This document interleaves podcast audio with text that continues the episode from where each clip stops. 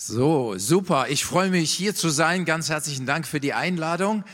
Äh, Jael hat schon Grüße von Gideon bestellt. Gideon hat mir auch gesagt, ich soll grüßen. Also jetzt, was soll ich jetzt machen? Ich grüße natürlich auch nochmal von ihm. Äh, und es ist echt heftig. Ja, er hat quasi in der rechten Hand dann den Cutter gehabt. Kennt ihr den Cutter? Genau. Und dann links seine Hand und voll in den Zeigefinger rein durch durch, die durch den Nagel durch. Von daher musste das richtig genäht werden. Und wir sind so dankbar, dass alles jetzt geklappt hat. Das heißt, es hat ohne Ende geblutet und dann wurde es genäht. Und er ist so tapfer. Äh, Gideon, du hörst bestimmt jetzt im Nachhinein diese diesen Abend und wir beten gerade für dich. Ja, machen wir das doch. Okay, Vater, wir danken dir, dass du jetzt kommst, Gideon, durchströmst mit deiner Kraft und wir, soll, wir sagen, es soll außergewöhnlich schnell heilen in Jesu Namen. Gib ihm auch tiefen Frieden jetzt, Gesundheit in Jesu Namen. Alle sagen Amen. Yeah. Okay. Äh, ja, ich, ich habe auch noch was bekommen, ein Wort Gottes, das fast ähnlich wie beim Briefing von letzter Woche, äh, was Gideon weitergegeben hatte. Es ging so in diese Richtung, Gott füllt allen deinen Mangel aus. Das ist eine gute Nachricht. Gott füllt allen deinen Mangel aus. Also wenn du 95 Prozent deiner Kraft jetzt heute hast, wo du sagst, also von dem, was ich eigentlich bin, 95 Prozent der Power habe ich jetzt, äh, dann heißt das im Klartext, wenn er allen Mangel ausfüllt, Gott gibt dann 5% nochmal dazu, sodass 95% von deiner Kraft da ist und 5% von Gottes Kraft. Äh, wenn du heute so drauf bist, dass 5% deiner Kraft nur da ist und du fühlst dich total am Boden und du weißt, ohne Jesus kann ich gar nichts tun, und du kommst mit deinen 5% an, dann heißt, wenn er allen Mangel ausfüllt, er kommt mit seinen 95% und deckt das ab. Ist das eine gute Nachricht? Darum in dem Reich Gottes, wovon wir öfters jetzt auch gesprochen haben, also dieser Welt Gottes, in, die er für uns geschenkt hat, äh, gelten andere Gesetzmäßigkeiten. In den, in, in den Reichen dieser Welt, in den Welten dieser Welt, in denen sich Menschen bewegen, da gilt die menschliche Kraft und das menschliche Aussehen und was äußerlich, äußerlich toll ist, das zählt. Aber in dem Reich Gottes, in seiner Welt, zählen andere Voraussetzungen. Und was zählt bei ihm? Es zählt das Herz. Okay, sag einmal Herz. Das Herz. Das Herz ist etwas Verborgenes, was man nicht sieht, aber Gott sieht es. Ich meine, so wie ich früher erzogen worden bin, also ich bin aus evangelikalen Kreisen kamen meine Eltern sehr gesetzlich, gesetzlich zum Teil äh, gewesen und da war dieses, oh Gott sieht alles, war so, so eine Drohgebärde, ja. Den Kindern wurde gesungen, pass auf, kleine Hand, was du tust, denn der Vater im Himmel schaut herab auf dich, ja. Aber es ist Katastrophe, was Kindern Angst gemacht wird mit Gott. Heute weiß ich, oh, wie gut, dass Gott mein Herz sieht, dass er innerlich mich sieht, wie ich es meine, denn in vielerlei Weise kriege ich das vielleicht äußerlich nicht so hin, aber er sieht mein Herz, er weiß, wie ich es eigentlich meine. Es ist gute Nachricht. Ja, und ähm, eine Story, die ich immer wieder bringe, äh, ist aus 1 Samuel 16 die Story, wie David zum König gesalbt wurde. David wurde zum König gesalbt. Was, wofür ist Salbung da? Salbung ist also Öl, was ausgegossen wurde über jemanden. Und das Öl war ein Bild gewesen für die Kraft Gottes. Und wenn ein Prophet gekommen ist und einen Menschen gesalbt hat zum König, dann kam eine übernatürliche Power auf diese Person drauf, um diesen Dienst tun zu können. Okay, und jetzt kommt Samu, hieß er, Samuel, der Prophet kommt zu einem Mann namens Isai aus Israel und der Isai hatte acht Söhne. Ich erzähle die Story jetzt nicht nochmal, ihr kennt sie ja sicherlich, aber ich will auch auf einen Fokus hin, in dem berichte ich schon. Er hatte acht Söhne und bekommt jetzt von Samu, von Samuel gesagt, dem Propheten, einer deiner Söhne möchte Gott zum König salben. Das ist schon mal echt toll. Ich stell das mal vor. Jemand kommt zu dir, jetzt Kinder, und sagt, boah, einer deiner Kinder wird jetzt hier Präsident oder, oder Bundeskanzler oder, oder sonst irgendetwas. Der König war noch eine starke Autorität.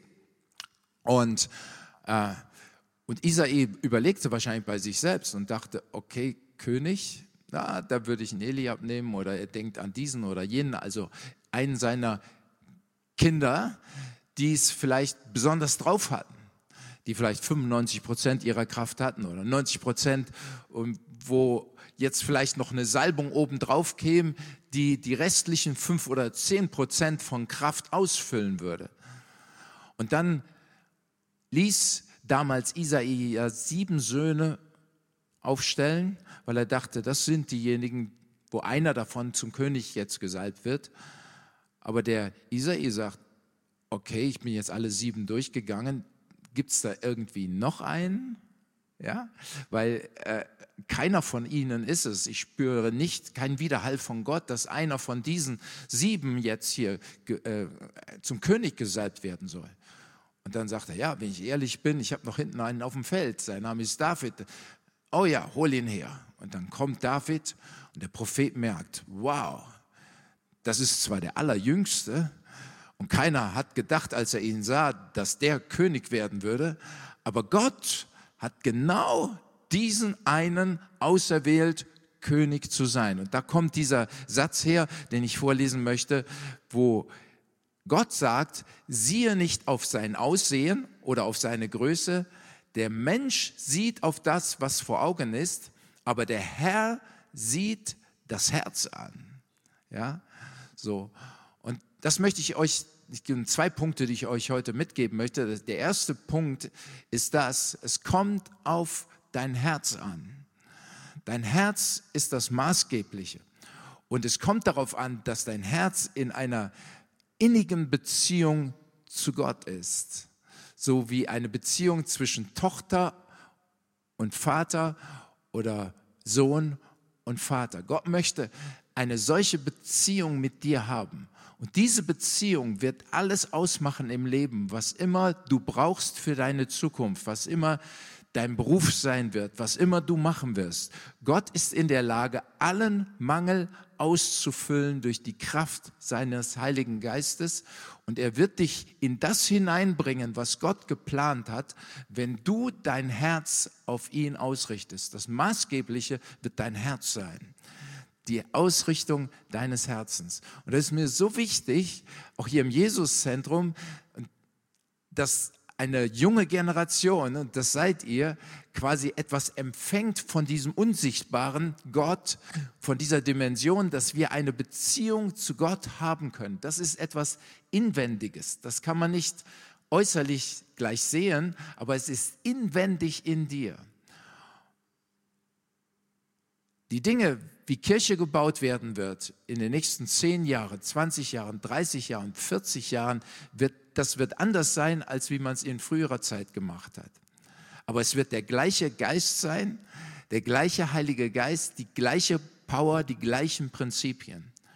Und das, weshalb ich hier bin oder hier sein darf, ist einfach, um euch von der älteren Generation her etwas zu übermitteln von einem inneren Wert, der Power Gottes, der dann in euch, einer jungen Generation, gelebt werden soll.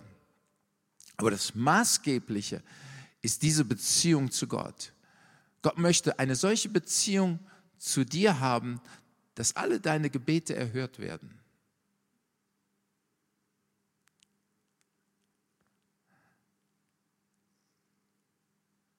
Und manchmal kann Gott das noch nicht machen, weil wir crazy Dinge beten, die dann gar nicht gut für uns sind. Und manchmal kann er das nicht machen, weil weil wir noch gar nicht von unserem Herzen her bereit sind, alles zu empfangen, weil wir würden einen Spleen kriegen. Ich, ich habe Leute erlebt, die haben, mit denen habe ich gebetet, weil sie waren bankrott, sie hatten kein Geld mehr, sie wussten nicht wohin. damit und dann plötzlich haben, haben wir gebetet und dann haben sie einen Mordsjob gekriegt, was weiß ich, 15.000 Euro pro Monat verdient und zack waren sie weg vom Fenster im Glauben und waren nicht mehr in der Nachfolge drin. So, es war im Prinzip gar nicht gut gewesen, dass sie das bekommen haben, verstehe. Weil es geht immer auf unser Herz, ob wir wirklich Dinge auch verkraften können. Und Gott geht mit dir so weit, wie du es verkraften kannst. Aber er möchte dich dahin bringen, dass alle deine Gebete erhört werden. Warum? Weil er will dieser Welt auch zeigen, wie gut er zu seinen Töchtern und Söhnen ist. Er, er möchte dieser Welt zeigen, wie, wie gut er ist und was es bedeutet, in einer Beziehung zu leben. Und darum wird mein Fokus sein, primär einfach zu sagen, ich predige darüber, wie wir beten, ich predige darüber, wie, wie man die Gemeinschaft mit Gott leben kann, ich bete darüber, wie, wie man näher zu ihm kommen kann, in Reinheit mit ihm leben kann. Das, das ist meine Message, das ist das, worin ich mich bewege und wo ich meinen Auftrag sehe, dass ich quasi diesen Inhalt, den Content von Reich Gottes euch mitteile. Aber das ist das Erste. Das Zweite ist, wenn ihr empfangt diese Inhalte über Glauben, über Nachfolge, über Eifer für Gott, über Leidenschaft zu ihm, über Reinheit, über Hingabe zu ihm, wenn ihr das empfangt für euch, es soll von euch in eurer Generation, in eurer Zeit gelebt werden. Das eine, das erste ist das Innere und das Wichtigste ist das Innere, das Herz. Aber das andere ist, dass wir es leben im Jetzt und hier, sodass Menschen es verstehen können. Darum, wenn jemand sagt, es kommt nur auf das Innere an, dann sage ich, jein. Jein. Das Innere hat die Priorität. Deine Beziehung zu Gott hat die Priorität. Das ist das Erste, worum es geht und das ist meine Leidenschaft als Älterer, einer jüngeren Generation etwas zu vermitteln von dem, wie lebe ich mit Gott, wie glaube ich und so weiter. Das ist der Inhalt. Das ist das Herz der ganzen Geschichte. Aber es geht jetzt darum, dass in einer neuen Zeit, in, die, in der wir leben und in die wir hineinkommen, das gelebt wird von einer neuen Generation von dem, dass eure Generation, dass die Leute in eurem Umfeld verstehen, was gemeint ist. Und wenn die Verpackung, das Äußere nicht da ist, dann wird die Botschaft nicht an die Personen in der heutigen Zeit kommen. Stimmt's? Es ist einfach so. Die Leute, wenn die irgendwo äh, ihr Handy haben und gucken bei YouTube, irgendeine Sache, das ist ja gnadenlos. Ja? Nach 20 Sekunden wird das nächste geguckt. So, du, du musst quasi catchy sein im ersten Augenblick, damit jemand überhaupt die, die erste und die zweite Minute zuschaut, weil die Leute total in der Vielfalt von Dingen, die da sind, so fixiert sind auf irgendwelche Anreize. Und wenn es nicht interessant gebracht wird, da könnten wir die beste Botschaft bringen, aber die Leute kriegen es einfach nicht mit. Warum? Wir müssen sehen, dass wir die Botschaft des Evangeliums, die eine uralte Botschaft ist in sich, von 2000 Jahre alt, dass wir sie aber verpacken in die heutige Zeit, in das, dass Menschen es nachvollziehen können. Weil Jesus, er ist in die Kultur von damals gekommen. Er hat die Sprache gesprochen der Menschen damals. Wenn wir das Evangelium verkündigen wollen, dann müssen wir, wenn wir in Deutschland sind, Deutsch predigen, damit die Leute es verstehen. Und wenn wir nach Afrika kommen, sollten wir deren Sprache sprechen, damit sie es verstehen. Und Jesus ist damals zu den Juden gekommen und er hat was gesprochen? Ja, man weiß nicht ganz genau. Also die meisten sagen, und das denke ich ist auch richtig, er hat, äh, wenn er ganz normal gesprochen hat, Aramäisch gesprochen, okay? Aramäisch gesprochen, hat aber garantiert Hebräisch gesprochen auch, weil er halt eben die Bibel lesen konnte in Hebräisch und er hat garantiert auch einige Brocken äh, Griechisch gesprochen, so, weil das die Sprache war, wie man heute Englisch spricht, war auch allgemein bekannt.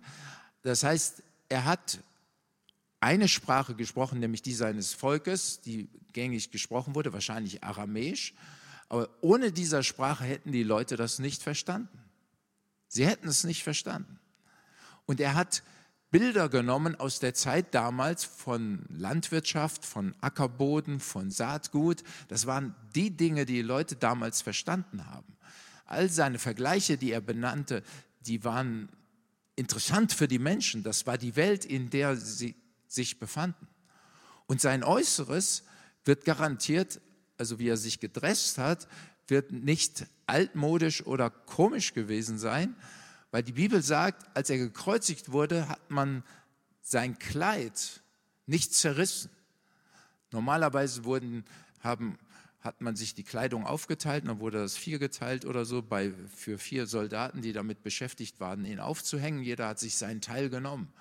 Aber ihm hat man sein Kleid nicht zerrissen, was bedeutete, es war quasi ein Designerstück, was man nicht teilen wollte, sondern man hat gewürfelt drum, wer dieses wertvolle Kleid bekommen konnte. Das heißt, Jesus hat quasi nicht irgendwelche komischen Sachen angehabt, die keiner getragen hat, sondern er hat was angehabt, wo die Leute sich drum gerissen haben, dass sie gesagt haben, wir würfeln darum, sein, seine Kleidung zu bekommen. Das heißt, er lebte mitten in dieser Welt, sprach die Sprache seines Volkes, hatte die Bilder, die die Leute verstanden, hatte Kleidung an, die die Leute hinterher nach seinem Tod anziehen wollten, weil sie sagten, das ist ja so, was weiß ich, schick oder wertvoll oder wie immer gemacht. Es war aus einem Stück gemacht, also wirklich, würden wir heute Designerstück sagen. Warum? Nicht, weil, weil es wichtig ist, Designerklamotten oder irgend so etwas zu tragen, sondern es, es geht darum, dass dass wir sind, wer wir sind und dazu stehen können und nicht nach außen hin etwas frömmer machen sollen, als wie wir wirklich sind. So Gott möchte, dass du du bist. Gott möchte, dass du deinen Stil lebst, das, was eigentlich dein Ich ist, was dich ausmacht. Darum sage ich den jungen Leuten, ich sage, zieht euch das Zeug an, worauf ihr wirklich steht, was ihr toll findet, was, was schick ist. Äh, und da drin verkündigt das Evangelium. Heutzutage ist das ja in sich gar kein Thema mehr. Aber in der Zeit, in der ich groß geworden bin, also als ich zum Glauben war, die Christen, die konnten vom Weiten erkennen, wer Christ war. Weil alle Jungs damals, die Christen waren, die hatten so eine Frisur wie jetzt der Christ, genau. Das, das, waren, das nannte man früher Fassonfrisuren. Ja, also man, das ist ja heute wieder modern. Sie ist hyper schick aus. Alle, alle Ladies applaudieren dir jetzt mal. Yeah! genau. Das sieht heute wieder richtig schick aus, aber die hatten so ganz brave, also Frisuren hatten die, die glaubten, äh, die nicht glaub, äh, die glaubten hatten ganz brave Frisuren und in der Zeit kamen dann damals meiner Zeit die Beatles auf, die hatten dann längere Haare und die Haare wurden immer länger und länger. Dann kam die Hippie-Bewegung, 70er Jahre, wo ich zum Glauben gekommen bin. Und die Leute, die auf der Straße rumliefen, die hatten eine Mähne, also lange Haare, die Jungs zum Beispiel, ja, und coole Klamotten an. Und wenn du irgendwo einen Christen dahergehen sahst, der hatte ziemlich langweilige Kleidung an, meistens so ist gefühlt 30 Jahre alt äh, von, von dem Modestil und halt eben solch eine kurze Frisur. Und für mich war wichtig, als ich zum Glauben an Jesus kam, war eins wichtig. Ich, ich werde mein Äußeres, werde ich, werde ich nicht anpassen irgendeiner religiösen Kultur, sondern ich werde sein, wie ich bin. Ja?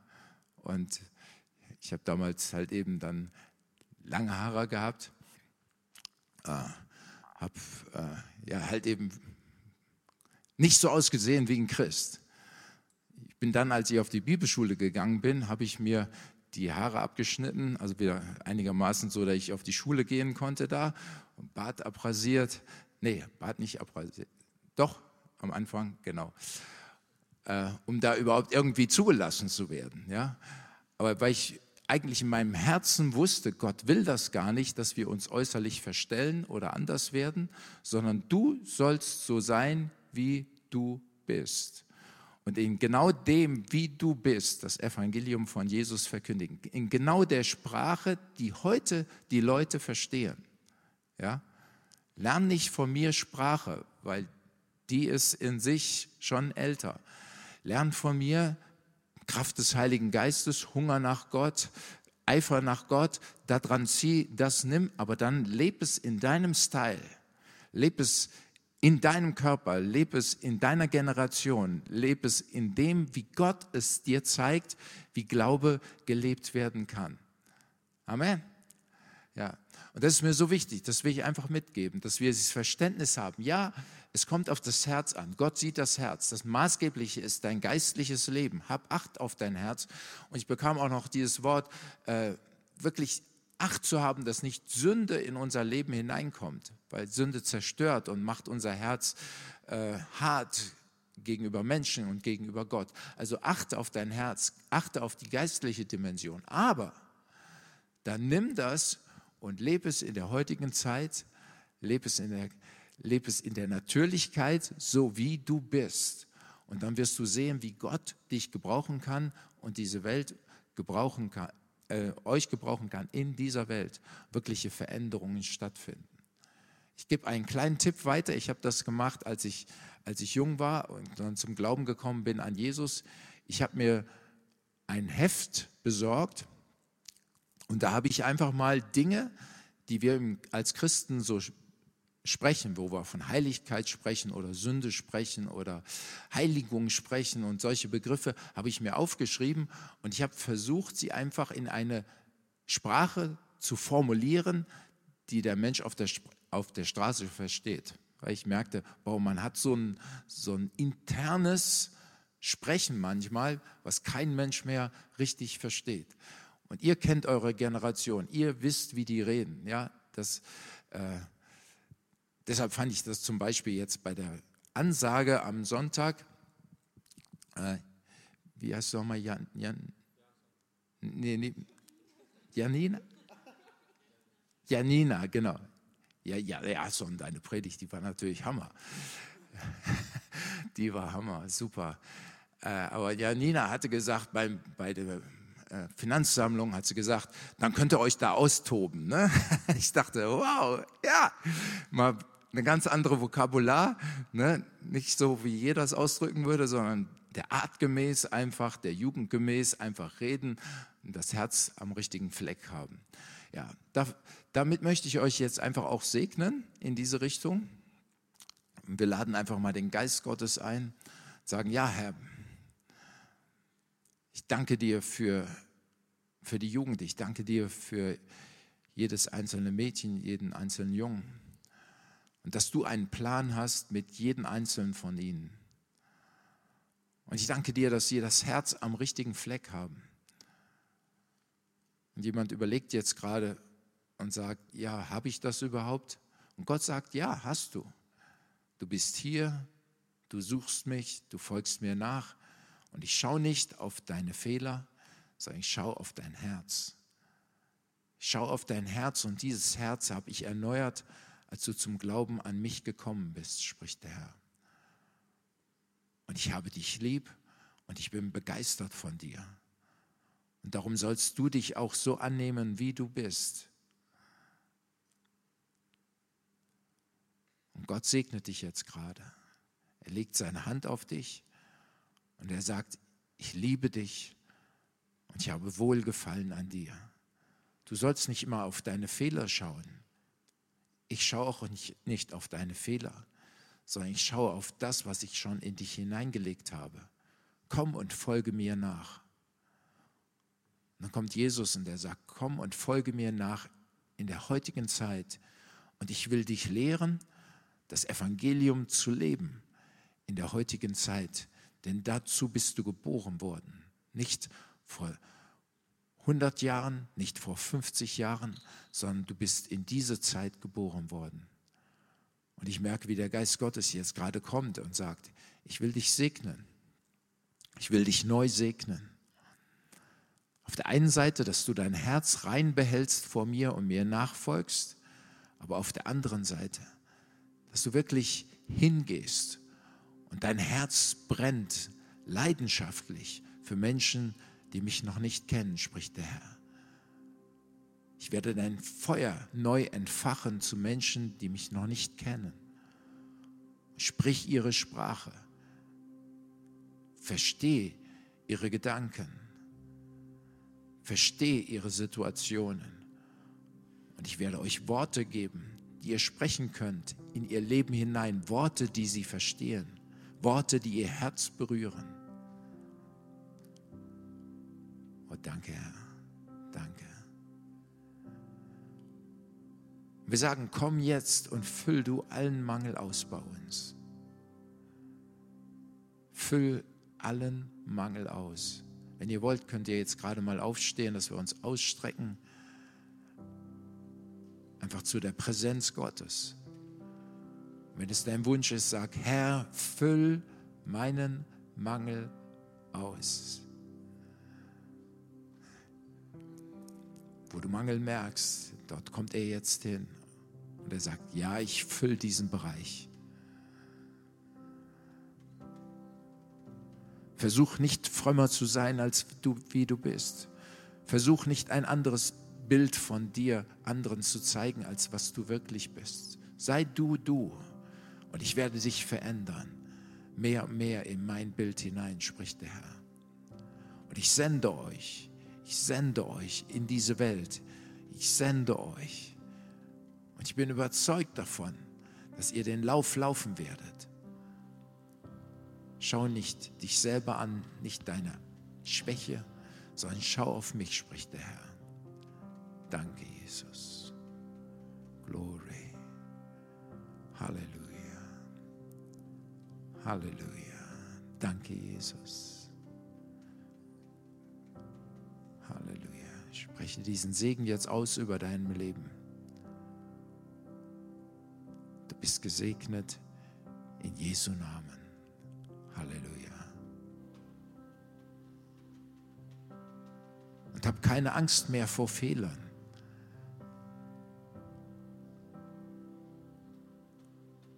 Denn ich liebe dich. Ich begleite dich. Ich bin mit dir.